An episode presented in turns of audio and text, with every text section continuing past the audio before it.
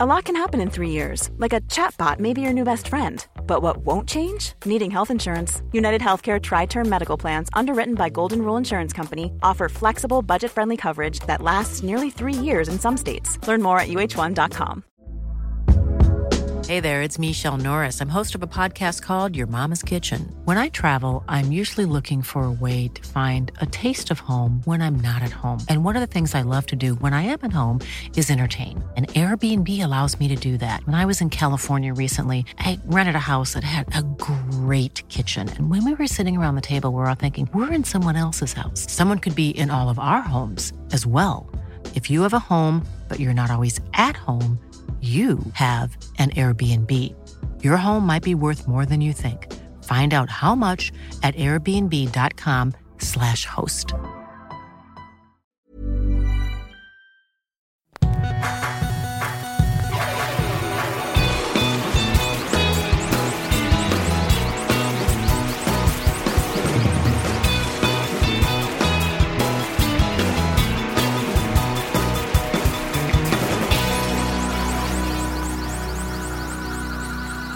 Bienvenidos de regreso a Dos Nombres Comunes, episodio 82.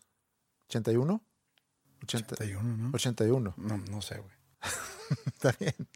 Creo, no, sí, es 81. Episodio 81. Enfrente de mí está José Madero. ¿Cómo estás, Pepe? Hola, hola, buenas tardes. Muy bien. ¿Tú? Bien, muy bien. ¿Sí estás bien? Mm, ¿Debería estar mal? No, no sé. Digo, tengo muchos amigos, eh, no voy a llamarlos fanáticos, pero son muy, muy fans de su respectivo club de la ciudad. Tú eres muy rayado. Tengo otro amigo, Flippy, que es muy, muy tigre. Y sé que ambos andaban algo nerviosos ante la final que vivimos este fin de semana pasado. Yo soy rayado y, sí me emocionó mucho el partido, pero se acabó el partido y ya. Pero puedo entender que para alguien que lleva toda su vida siguiendo a un equipo y con esta rivalidad que también existe entre esos dos equipos, es, es un duelo eh, muy, muy pesado, muy fuerte. Y te entendería si andas bajoneado todavía, pero te veo bien. Ay, mira. No debería compartir esto contigo porque. Y que no sirva de anuncio, pero es un chisme. Eh, en un futuro, no sé si cercano o lejano o mediano, quiero escribir un libro sobre la afición al fútbol en general. O sea, no deberías de compartir eso conmigo.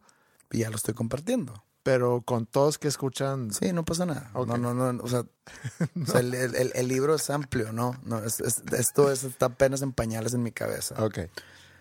Sobre la afición al fútbol. Mm. Llevo, llevo siendo 28 años aficionado a los rayados.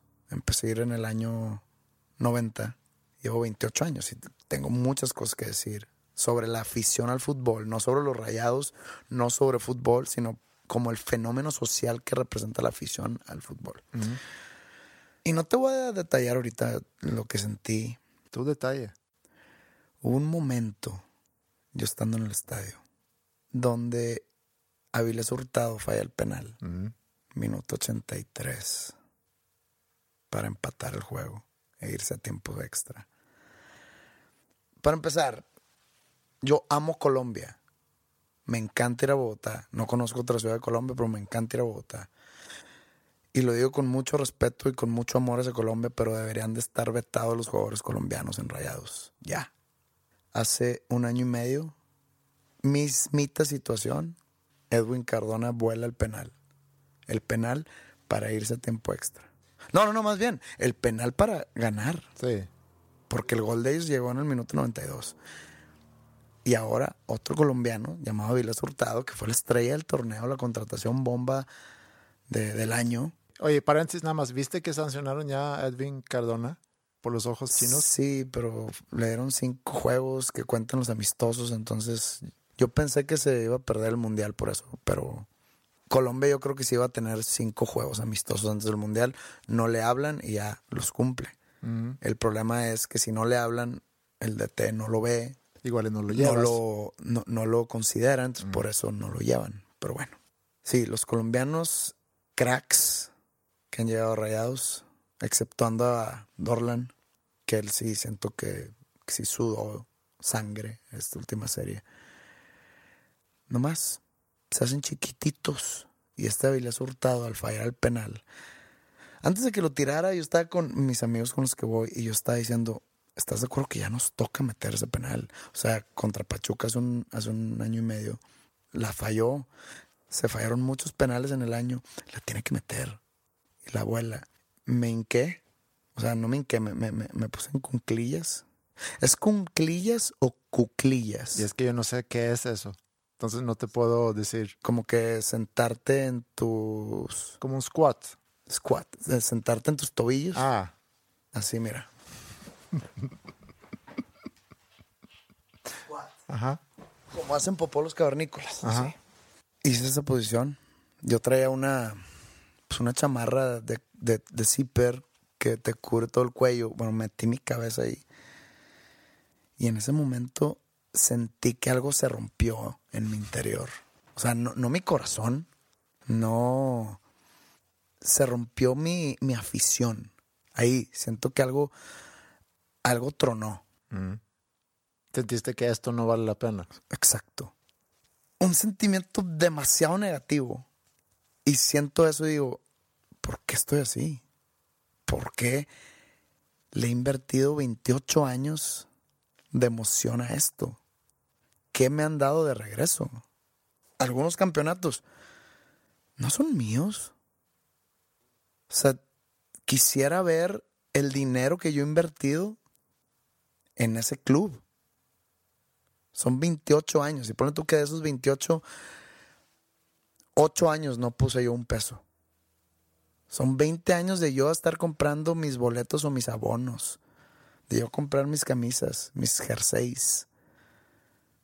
He hecho algunos viajes de estar, de, de viajar a verlos. No es como un castigo a que hayan perdido contra Tigres la final. Y de la manera que se perdió. No es eso. Es realmente algo tronó el momento que se fue el balón arriba de la portería. Algo, digo, no, no, no, no fue, no me rompió el corazón, no fue eh, ganas de vomitar porque me enteré de gente que vomitó. Perdón, que es que me da risa eso. Te lo juro. Sí, está cabrón. Como que fue un momento de claridad que dije, ¿qué estoy haciendo? 28 años. Mm. Te tuvo que llegar esto. Es la mayor humillación del equipo en toda su historia. ¿Se te hace realmente que Sí, claro. Cl- Sin duda, cualquier raya- rayado te lo, te lo puede decir. Dije, ¿por qué me importa a mí más que a los jugadores? Yo no vivo de esto. Entonces digo, ¿por qué hago esto? No, pero eso. ¿Por qué hago el fútbol importante en mi vida? Pero entonces empiezo yo ya a analizar y digo, todo mundo hace algo banal importante en su vida. Pues es para llenar, digamos, tu alma de algo. A ver, ¿Qué, qué, qué haces tú importante en tu vida? Que tú le das la importancia que, y que si analizas dices, ¿por qué le doy importancia a esto? ¿Qué? ¿A qué le das importancia? No tengo algo así como, como pudiera llegar a ser la afición, por ejemplo, a un, a un No, no, no. Algo, al- al- o sea, tú debes de tener algo que te importe un chingo y que digas tú, no tiene por qué importarme, no me da nada de regreso. No lo tengo, no tengo algo así. Y cuando tú dices que qué me ha dado de regreso, sí te ha dado muchas experiencias, todas tus idas al... sí, sí, sí. al Pero eso es- ahorita eh, al- eh, eh, yo sé, y tengo muchas historias, tanto con mi papá como con mis amigos, que no cambiará por nada. Pero la historia de Rayados es una historia muy oscura. O sea, la mayor parte de esos 28 años que yo llevo fueron años miserables. Peleando el, descenso, no calificando liguillas. Sí, ha habido varios campeonatos. He vivido seis campeonatos de Rayados y muchas finales perdidas. Fíjate que ahí no estoy de acuerdo contigo. El club es más tuyo que el mismo jugador. Yo sé. El yo jugador viene y va. Y eso es otra cosa que, que- que- que- que quería tocar el tema. No soy fan de los jugadores. Yo tengo, no sé, héroes de, de- de los rayados que, que, que le dieron mucho a- a- al, al club. Pero haz de cuenta, somos los rayados o los americanistas o los del Manchester United. O sea, ellos tienen ese amor que no sé por qué, que no creo que sea amor, pero pues vamos a decirle amor por el escudo, por los colores Mm. No por el club, no por la directiva. En sí, el Club de Fútbol Monterrey AC no, no es nada para mí. Para mí son, es el uniforme, son los colores, es el escudo, la historia. Que yo he estado ahí, porque, pues, el campeonato del 86, yo no lo viví. O sea, yo no me identifico con ese campeonato. Sí, ahí está en mi camiseta la estrella, pero no me identifico. Entonces, yo, yo no soy fan de, de Avilés Hurtado. Yo no soy fan del Pato Sánchez, no soy fan de, de Funes Mori.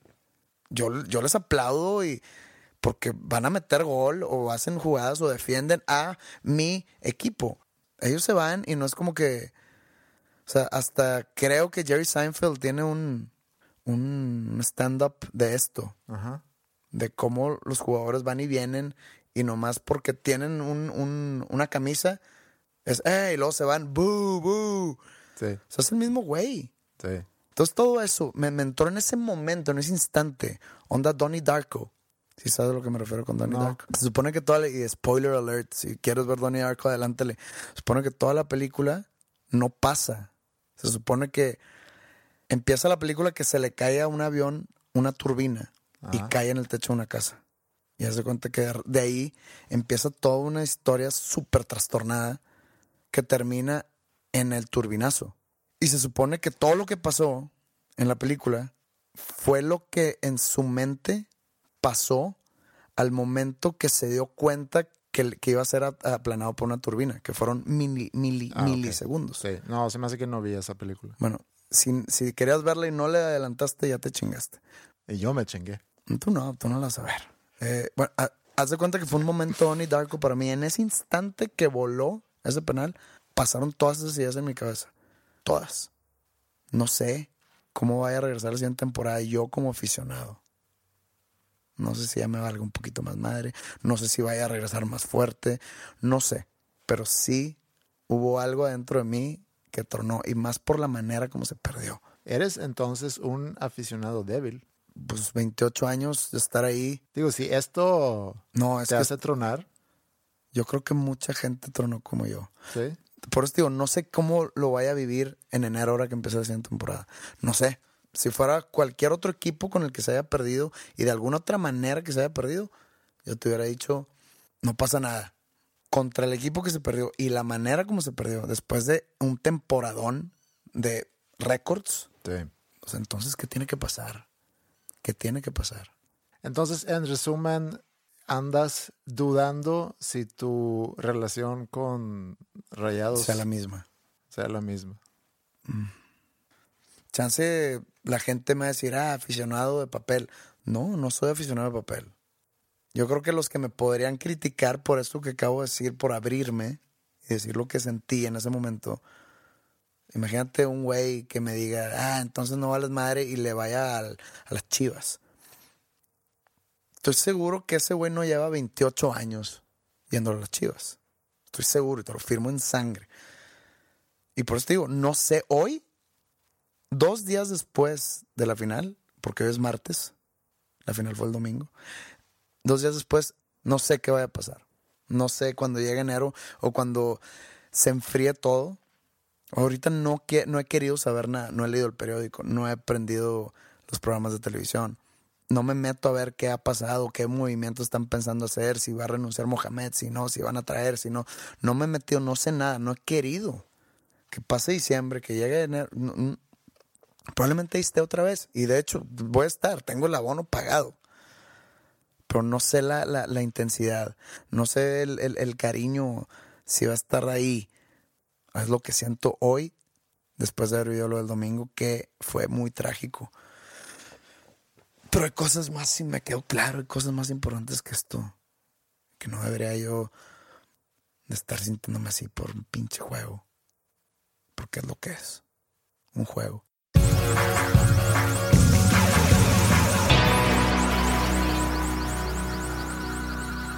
Tengo que compartirte algo que me pasó la semana pasada. Tuve una junta con una persona, no voy a decir quién es, ni a qué se dedica, ni cómo se llama, ni nada por lo que te voy a contar. Pero esta persona es un posible escucha. Eh, no, no creo. ¿Tiene amigos que le pueden llegar a decir? Puede ser.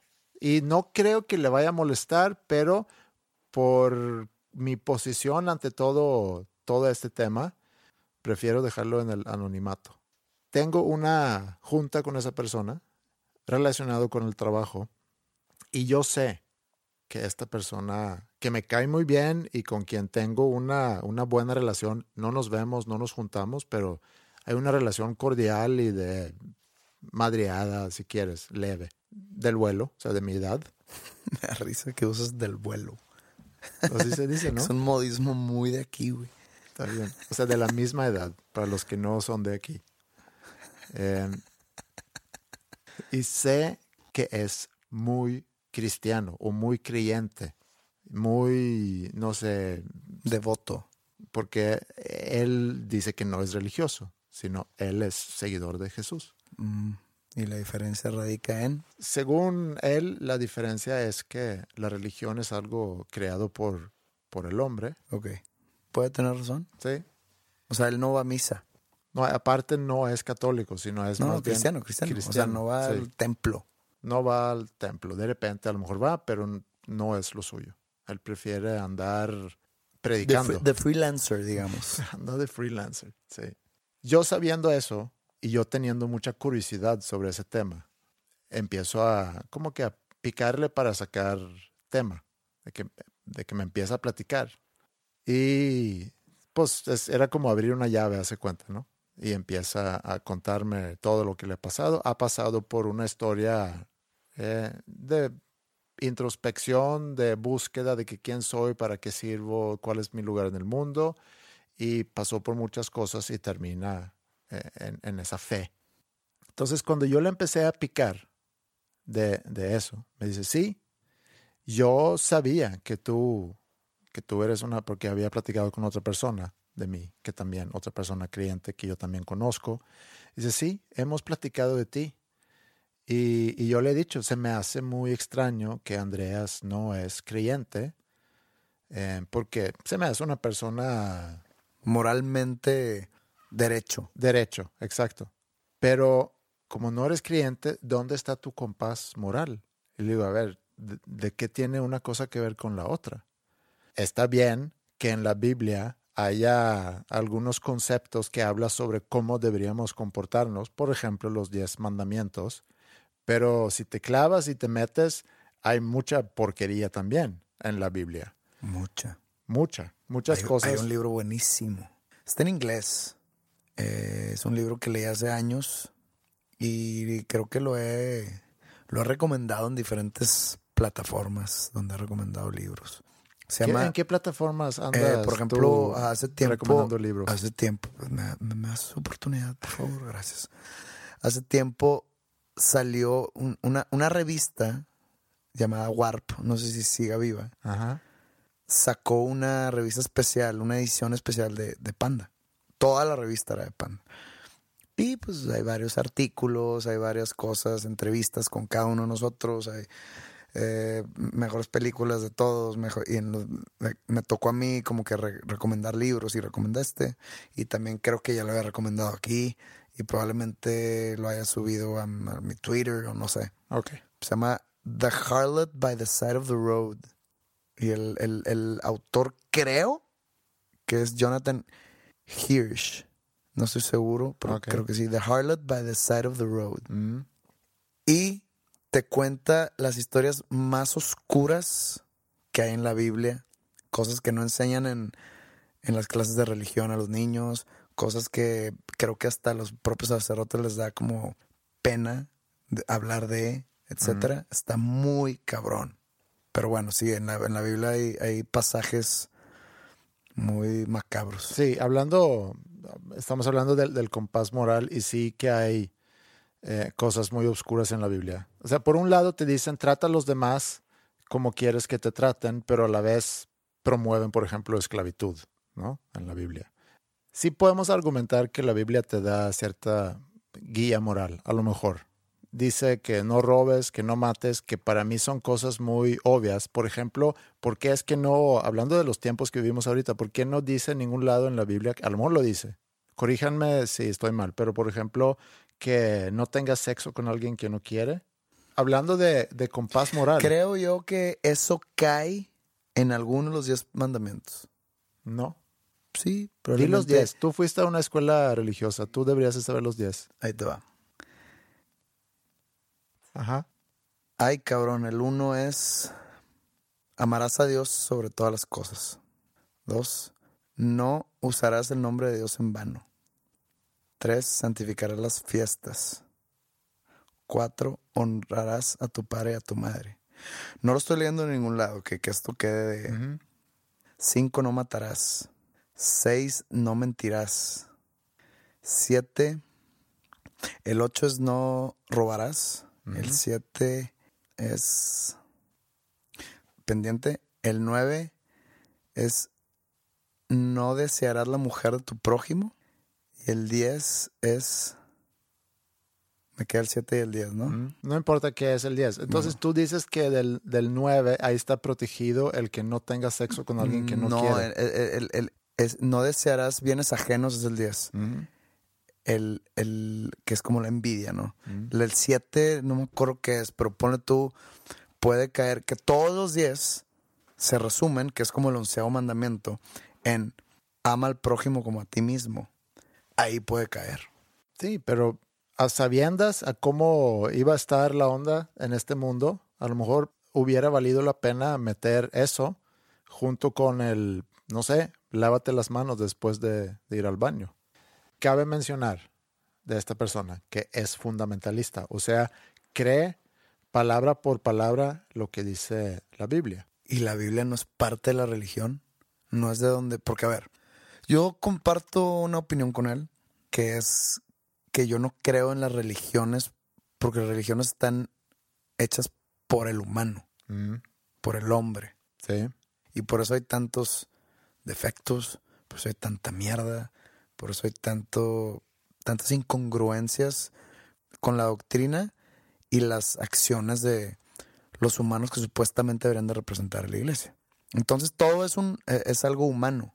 Sí, pero todo es humano, porque al final de cuentas. No, pero es diferente la relación espiritual que puedes tú tener con un ser supremo. Sí. A ser parte de una religión. Ah, está bien, eso. Hasta ahí, bien. Y la Biblia. No, estoy, estoy hablando del fundamentalismo que hablas tú. Sí, pero si te metes en la Biblia, que puedes decir, no, pero es que es palabra de Dios. Sí, palabra de Dios, supuestamente. Interpretada por un redactado por un hombre. Entonces, yo le digo, a ver, tú eres una persona estudiada, tú has leído sobre descubrimientos científicos, eh, tú tienes, o sea, tú eres una persona inteligente, pues. Sensata. Sensata. Y, a ver, platícame cómo es que tú ya decides creer todo lo que dice la Biblia. Se me hace muy, pues me fascina saber cómo alguien llega a, decir, yo creo en todo lo que dice en este, en este libro. Y me explica. Yo te entiendo y entiendo esa pregunta. Dice, yo antes pues era como tú, una persona vacía, sin rumbo.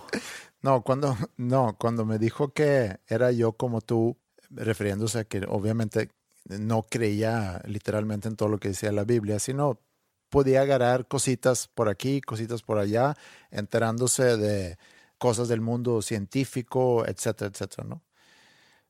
Pero luego me dice, entre más fui clavándome en la Biblia, en algún momento sentí que tenía que tomar una decisión. O creo en esto o no creo en esto. Y no puedo creer nada más en partes, sino si voy a creer, tengo que creer en todo. Aparte, y aquí es a lo mejor el, el problema para los que estudian la Biblia, porque llegas en algún momento, estás leyendo la Biblia y llegas a la frase que todo lo que dice en este libro es la verdad. Entonces a lo mejor ahí dices, no, pues todo es verdad, entonces no tengo de otra. Y me dice, imagínatelo como dos mundos diferentes, donde tienes el mundo que nosotros conocemos, el mundo donde, donde vivimos y la supuesta realidad de este mundo. Y luego tienes el mundo que describe la Biblia. Tú no puedes estar en ambos mundos al mismo tiempo. O sea, imagínatelo como un, no sé, un, un universo paralelo. Y cuando me describió todo eso, como que me cayó el 20 y entendí el cómo puedes tú tomar esa decisión. Porque podemos descartar muchas de las cosas que dice en la Biblia, Pero si una persona toma una decisión consciente y dice, estoy consciente que esto, todo lo que dice en este libro, no es compatible con, con el mundo que nosotros conocemos, entonces yo tengo que tomar una decisión a, cuál voy a pertenecer. Porque, digo, hay, una, hay unas contradicciones muy fuertes entre, por ejemplo, la ciencia y, la religión y lo, que, y lo que enseña la Biblia. Tengo una duda, te voy a interrumpir, perdón. Mm. Hay científicos religiosos, o sea, tienes que ser totalmente científico. O hay científicos clavados en la ciencia, que aman la ciencia, pero que a la vez crean en la creación. no existe. No, no, te puedo decir que no hay, pero lo que sí sé es que, que hay eh, científicos que creen en Dios. Pero tener esa espiritualidad no creo que necesariamente... Digo, porque la ciencia, hay muchas cosas que la ciencia todavía no, no, puede explicar. Es su trabajo, por eso existe. El día que que ya explicamos todo lo que hay que explicar, pues la ciencia no hay necesidad. Debe existir y debe haber un tipo de comunidad o movimiento de científicos que son religiosos. No sé, no sé. Eh, se me hace que muy raro eh, el caso de, de, un científico dedicándose a la investigación, dedicándose a, a cuestionar. Pues hay, hay, hay sacerdotes que son científicos. en el Vaticano debe haber Sí, pero es un poco a lo que iba con, la plática que tuve con esta persona. Perdón por la interrupción. Que me explica todo eso y le digo, ah, ok, entonces te entiendo. Es, es, hace cuenta, imagínate The Matrix, que nunca viste la película, pero para los que vieron esa película, hay un mundo supuestamente real donde el ser humano está conectado a una máquina y luego el mundo que según esas personas conectadas esas máquinas están viviendo, que es como el mundo que, que conocemos y vivimos nosotros. Esa persona dice, no, hay dos mundos. El mundo en el cual interactuamos ahorita y está el mundo descrito por la Biblia. Entonces yo escojo creer en, en, lo que dice la Biblia y por ende tengo que descartar todo lo demás. Y ahí es donde se vuelve interesante. Por ejemplo, me dice, yo creo en la tierra joven. ¿Qué es la tierra joven? La tierra joven es esa idea que la Tierra no tiene más de 5 o 6 mil años y que fue creado por Dios tal como dice en la Biblia. Yo digo, pero ya sabemos a través de muchos estudios usando el método de carbón que el universo en sí tiene cerca de 4 mil millones de años. ¿Cómo llegaron a ese número?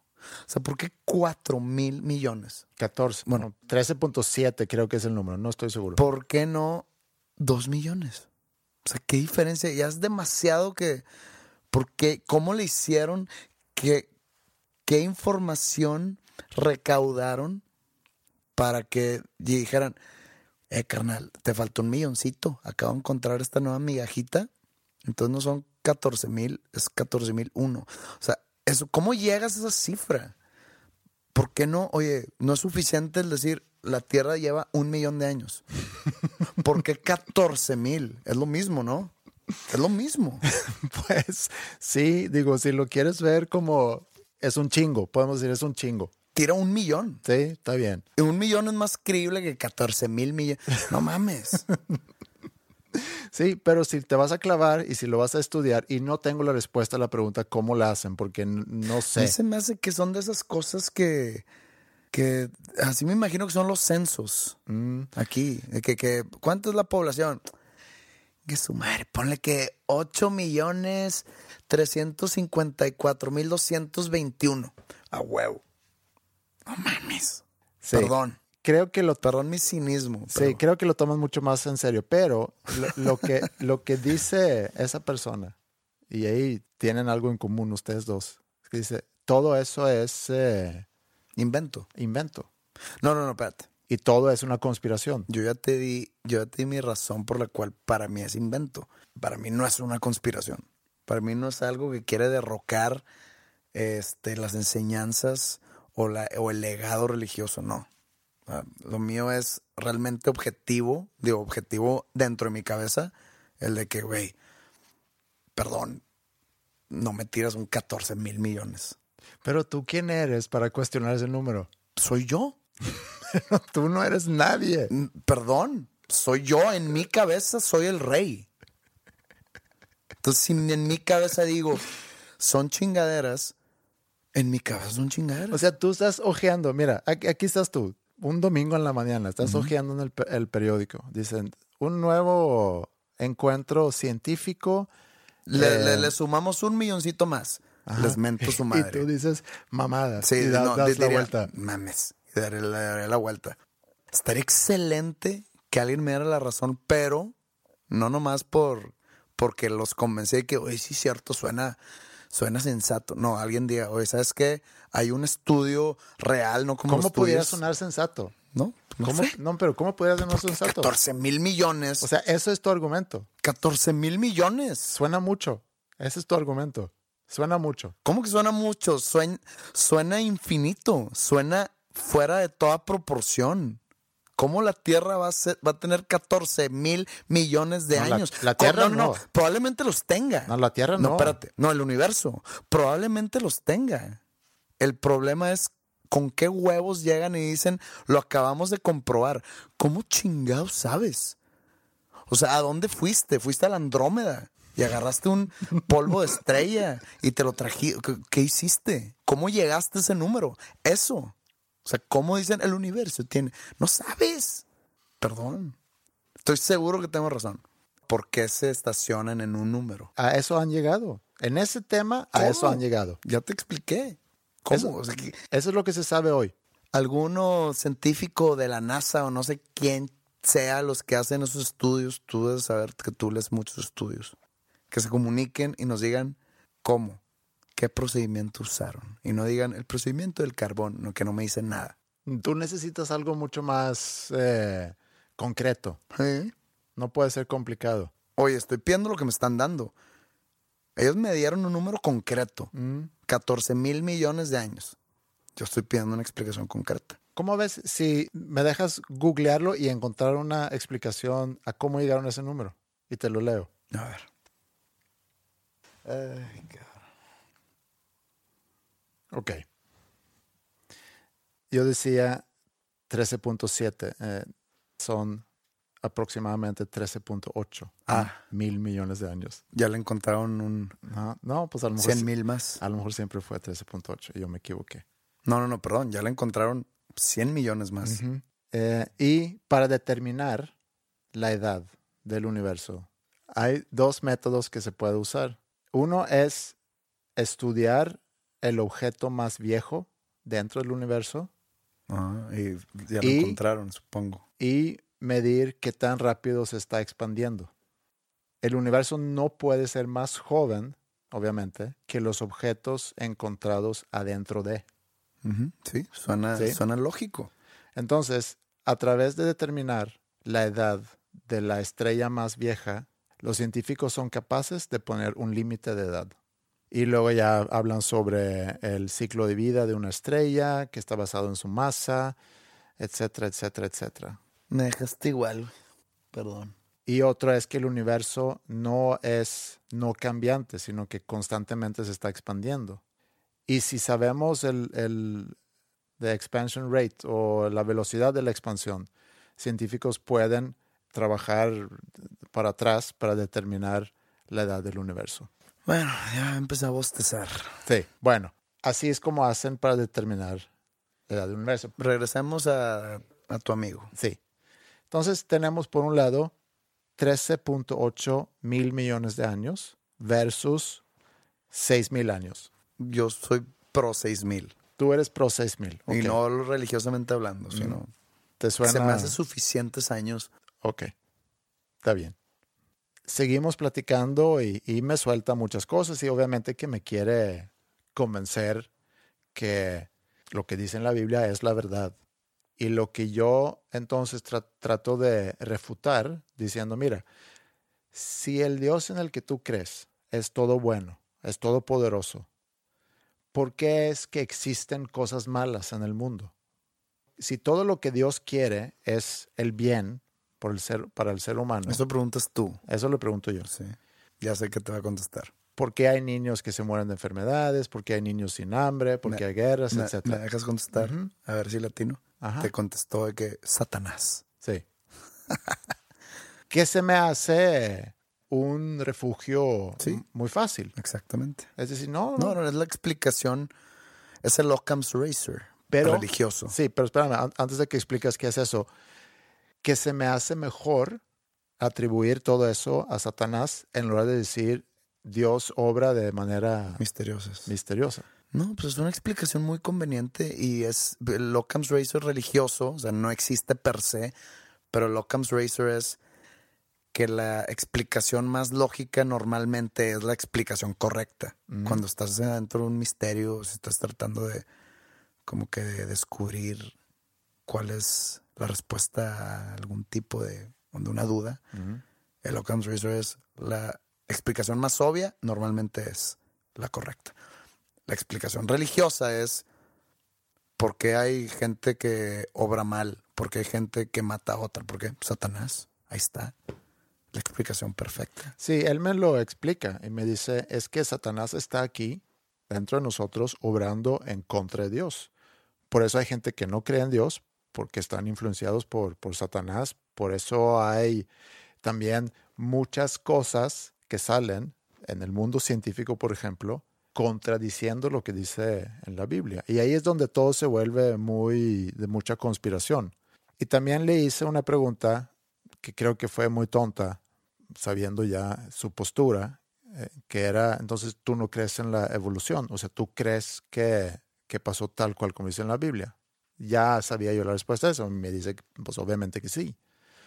Y la evolución, pues no. no. Y, y me dio unos ejemplos que me dieron risa, porque me dice, o sea, ¿tú crees que nosotros en algún momento fuimos evolucionados de un pez que vivía en el agua?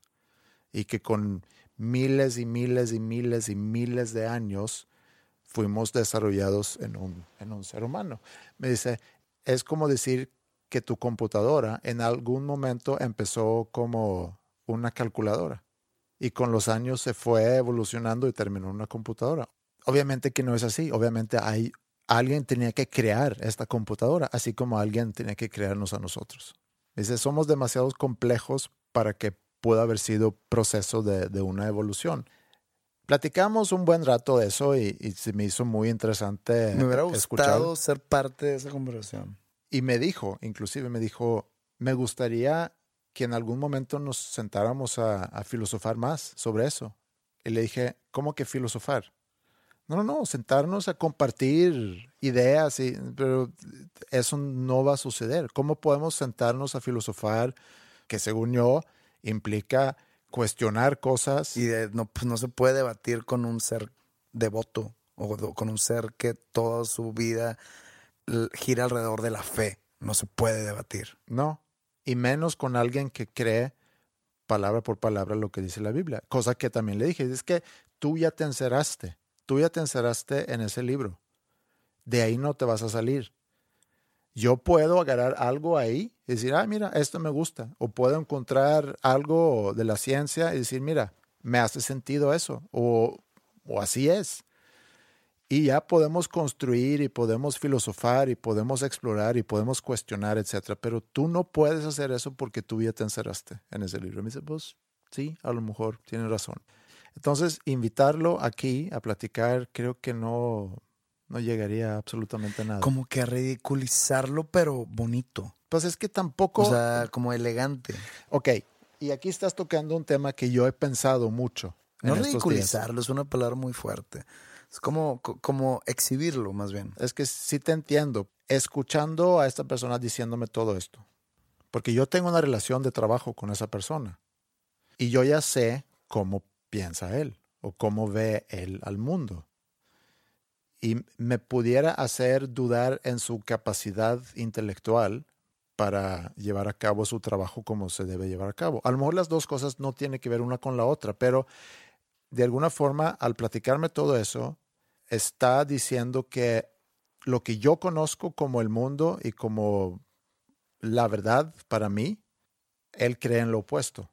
Él cree en una tierra joven, él descarta todo lo que ha encontrado la ciencia que pudiera llegar a contradecir lo que dice en la Pero Biblia. pu- puede ser que para el- los negocios sea indiferente sus creencias religiosas, sus creencias sobre la evolución del humano. No, no sé, eso es lo que no Creo sé. que son independientes uno y otro. O sea, por más que él crea que Moisés separó el mar rojo, no creo que eso afecte su capacidad de negocio o su capacidad de llevar a cabo un proyecto.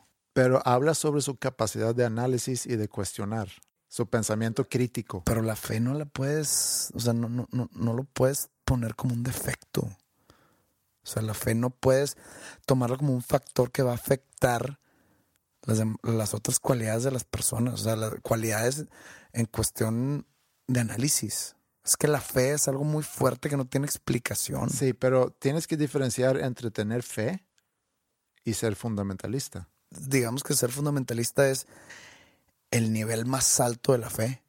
La persona más, ¿cómo se le puede llamar? Feíble. Feísta. Y otra cosa que, que he sentido en algunas ocasiones cuando me he encontrado en ese tipo de situación con alguien muy creyente es, ¿por qué es que yo tengo que defender el no creer? Debería ser al revés. O sea, ¿por qué es que yo tengo que explicar el por qué no creo? El problema es que ellos sienten la necesidad de explicarle a todo mundo por qué creen y por qué tú deberías de creer.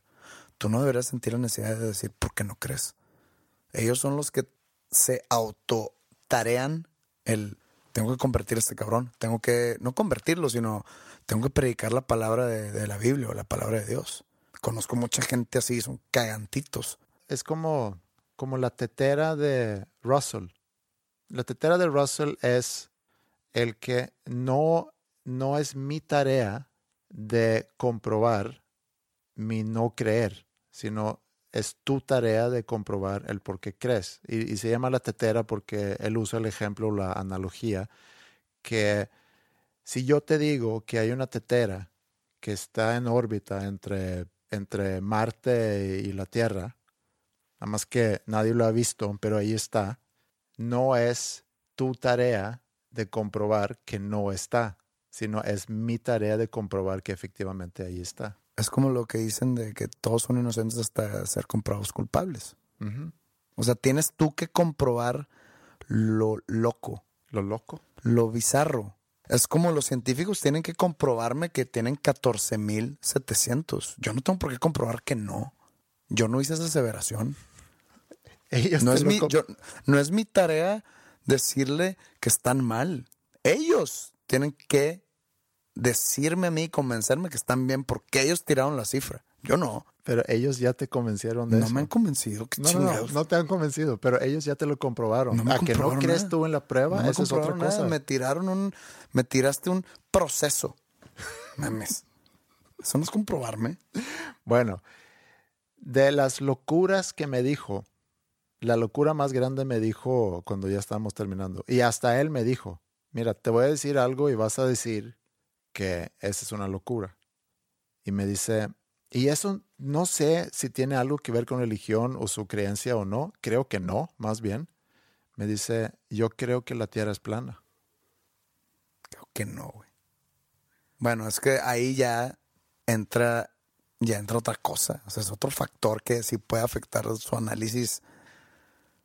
Pues que no ve, ve las cosas dis- distorsionadas. O sea, porque aquí ya hay algo, o sea, hay vuelos, hay barcos que van, no sé, de Chile a Australia y no se caen. Vamos a empezar. Tú has visto un, un mapa, ¿no? Un mapa rectangular. Sí. donde cabe la, la- claro. toda la Tierra, ¿no? Bueno, imagínate, tú puedes viajar sobre esa planitud o, o- Sí, planicie.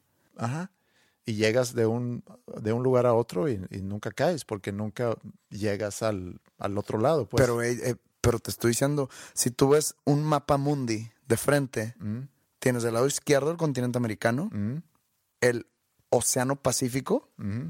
más a la izquierda, ¿no? Y ahí acaba. O sea, ahí empieza más bien. Y luego lo vas a la derecha, está Europa, está África un poco más abajo, está Asia. Y luego del, del sureste está Oceanía y está otra vez el Océano Pacífico. Y ahí acaba el mapa mundi. Ahí acaba. Si sale un barco de Los Ángeles para llegar a Japón, en el mapa mundi no, no es posible, porque se caería ese barco al llegar a esa orilla que es que representaría el Océano Pacífico, ¿no? O es como Scorpion en Mortal Kombat, que salen de un lado y aparecen del otro. no, tienen ellos una teoría sobre eso, porque luego me metí a, a ver un poco cuál lógica usan. Para empezar, no es un rectángulo ni es un cuadro, sino es como lo vemos, ¿no? Cuando, cuando vemos a la Tierra desde, desde el espacio, vemos un como un plato, como un círculo. Supongo que ellos dicen que es una conspiración esas fotos de la Tierra. Claro, sí, por supuesto. Y le pregunté, ¿has visto fotos? No, me dice, Photoshop puede hacer muchas cosas. Serio, hablándome en serio. Ya me tenía que ir, no tenía mucho tiempo para seguir platicando de ese tema en específico porque me lo dijo cuando ya nos estábamos despidiendo. Pero lo que piensan es que la Tierra es, es plana, es como un plato, como si agarras un plato. Hay una gravedad hacia el centro. Entonces, si tú tratas de ir a la orilla de ese plato, la gravedad te va a jalar hacia adentro y lo que terminas haciendo es dar la vuelta adentro de ese plato. Y así puedes llegar, por ejemplo, de Los Ángeles a Japón. Esa es su lógica. Pero no me hace sentido. O sea, no, obviamente que no hace ningún sentido. No, no, no, no. Es, es, no hay un gramo de posibilidad de que me pueda convencer algo, pero su explicación no hace sentido. No hace sentido ni para ellos hace hacer sentido. Para ellos sí hace sentido. Yo creo que ese güey está igual de ojón que los 14 millones, 14 mil millones de años. No ha de creer esas madres y nomás se hace el interesante. Por eso tráetelo. La siguiente, a ver, en enero nos lo traemos. Y que nos explique. Será el primer invitado en la historia de dos nombres comunes. ¿Cómo se llama? Pues chances tres nombres comunes. sí, de hecho tiene un nombre bastante común. Perfecto. Jálalo. Y aquí se arma el bailongo.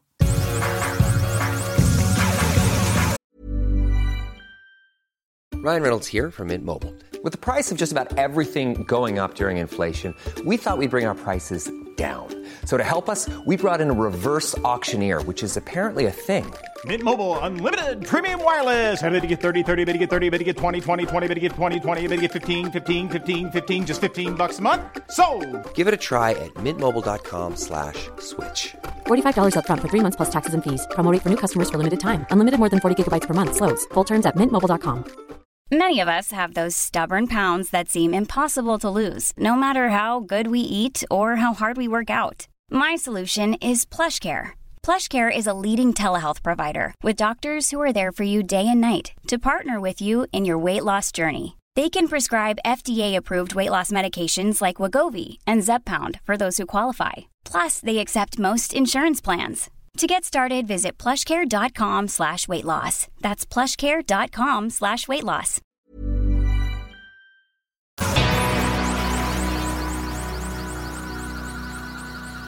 Bueno, pues un, un episodio más. Eh, estuvo interesante, estuvo divertido. Eh, gracias por acompañarnos una vez más. Estamos en Facebook como dos nombres comunes. En Twitter dos nombres comunes, pero con el número dos y el mail es podcast arroba dos nombres comunes punto com. Sí, y ahí envíanos cosas, siempre nos da mucho gusto leer lo que, lo que mandan. Creo que los temas de hoy pueden dar para, para mucha información de parte de ustedes, entonces mándenos cosas ahí. Nosotros vamos de vacaciones, pero todavía alcanzamos... Un episodio más en lo que resta del año. Sí, pero no vamos a cortar temporada. temporada no sino y regresando en enero ya le damos de nuevo. Va a haber unas dos, máximo tres semanas de, de, break. Pero la siguiente semana aquí nos vamos como quiera. Me parece muy bien. Bueno. ¿Tú qué planes para el fin de semana? ¿Tocas? Toco el sábado 16 de diciembre en Tampico, Tamaulipas, en el gimnasio de la UAT. Si tú vives en Tampico, no dudes en hacerte presente en el concierto de José Madero. Una noche con José Madero. Así es. Ya se hizo de noche aquí también. Estás Hemos- pasando una noche con José Madero. Una-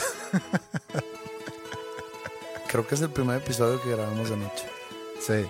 Pero bueno, fue un placer una vez más. Por 81 vez, ha sido un placer.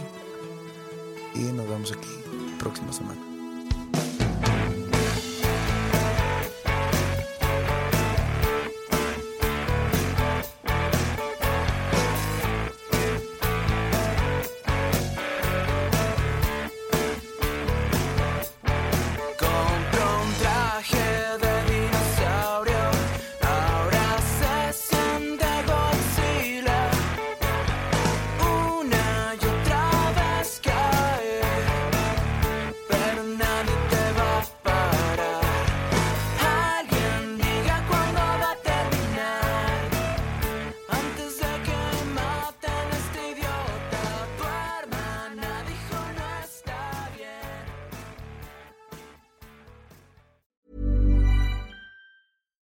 Deserves the best, and there's no better place to shop for Mother's Day than Whole Foods Market. They're your destination for unbeatable savings, from premium gifts to show-stopping flowers and irresistible desserts. Start by saving 33% with Prime on all body care and candles. Then get a 15-stem bunch of tulips for just $9.99 each with Prime. Round out Mom's menu with festive rosé, irresistible berry chantilly cake, and more special treats. Come celebrate Mother's Day at Whole Foods Market. Planning for your next trip? Elevate your travel style with Quince. Quince has all the jet setting essentials you'll want for your next getaway, like European linen, premium luggage options, buttery soft Italian leather bags, and so much more. And is all priced at 50 to 80% less than similar brands. Plus, Quince only works with factories that use safe and ethical manufacturing practices. Pack your bags with high-quality essentials you'll be wearing for vacations to come with Quince. Go to quince.com slash pack for free shipping and 365-day returns.